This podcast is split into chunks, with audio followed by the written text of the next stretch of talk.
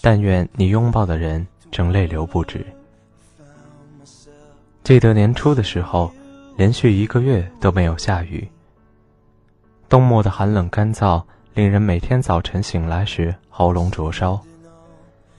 有好几次梦见故乡下着雨，风轻雾润，一声鸟啼刺破空山静寂。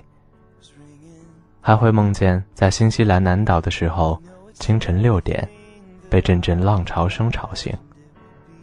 拉开帐篷的一瞬间，赫然望见粉红色的朝霞涂满了海面，湿润的海风迎面扑来，清凉如洗。然而醒来的时候，窗外多数时候有霾，偶尔有风。我困在斗室，盯着外面昏黄的天。一时想不起这是在哪儿。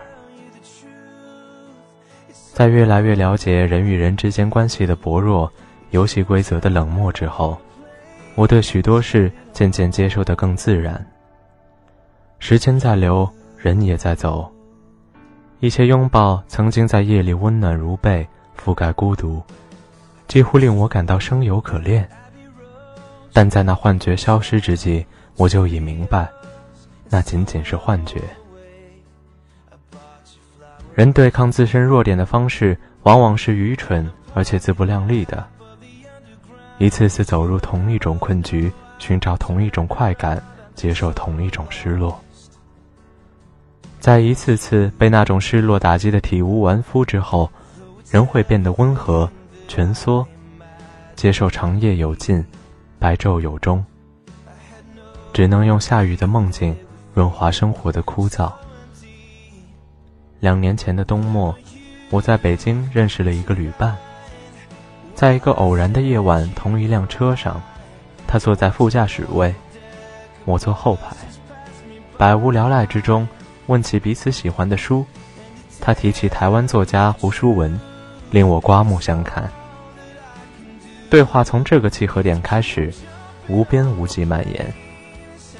他聊起一些过去流连过的异国夜晚，气息各异的姑娘们，浓淡各异的酒，冷暖各异的手，深浅各异的海。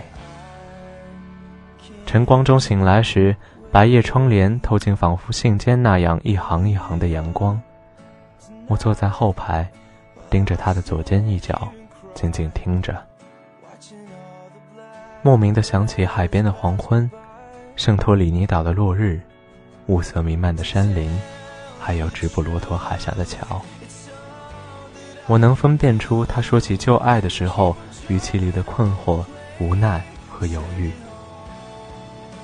后来我们有过一次无与伦比的美妙旅行，在美国的阿卡迪亚国家公园，傍晚时分，沿着盘山公路开车到山顶，我们并肩坐在岩石上，看了一场终生难忘的落日。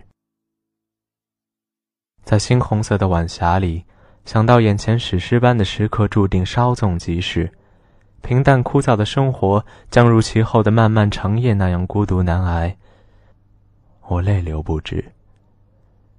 那是我至今见过的最美最美的黄昏。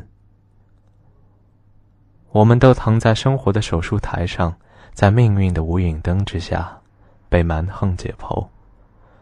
所以。但愿你的旅途漫长，但愿你拥抱的人正泪流不止。但愿你付出的爱有某种恰到好处的形状，恰能完好的镶嵌在爱人的灵魂空缺处，毫厘不差。但愿你心底的关怀悲满四溢，又正在被另一个孤独的灵魂渴望着。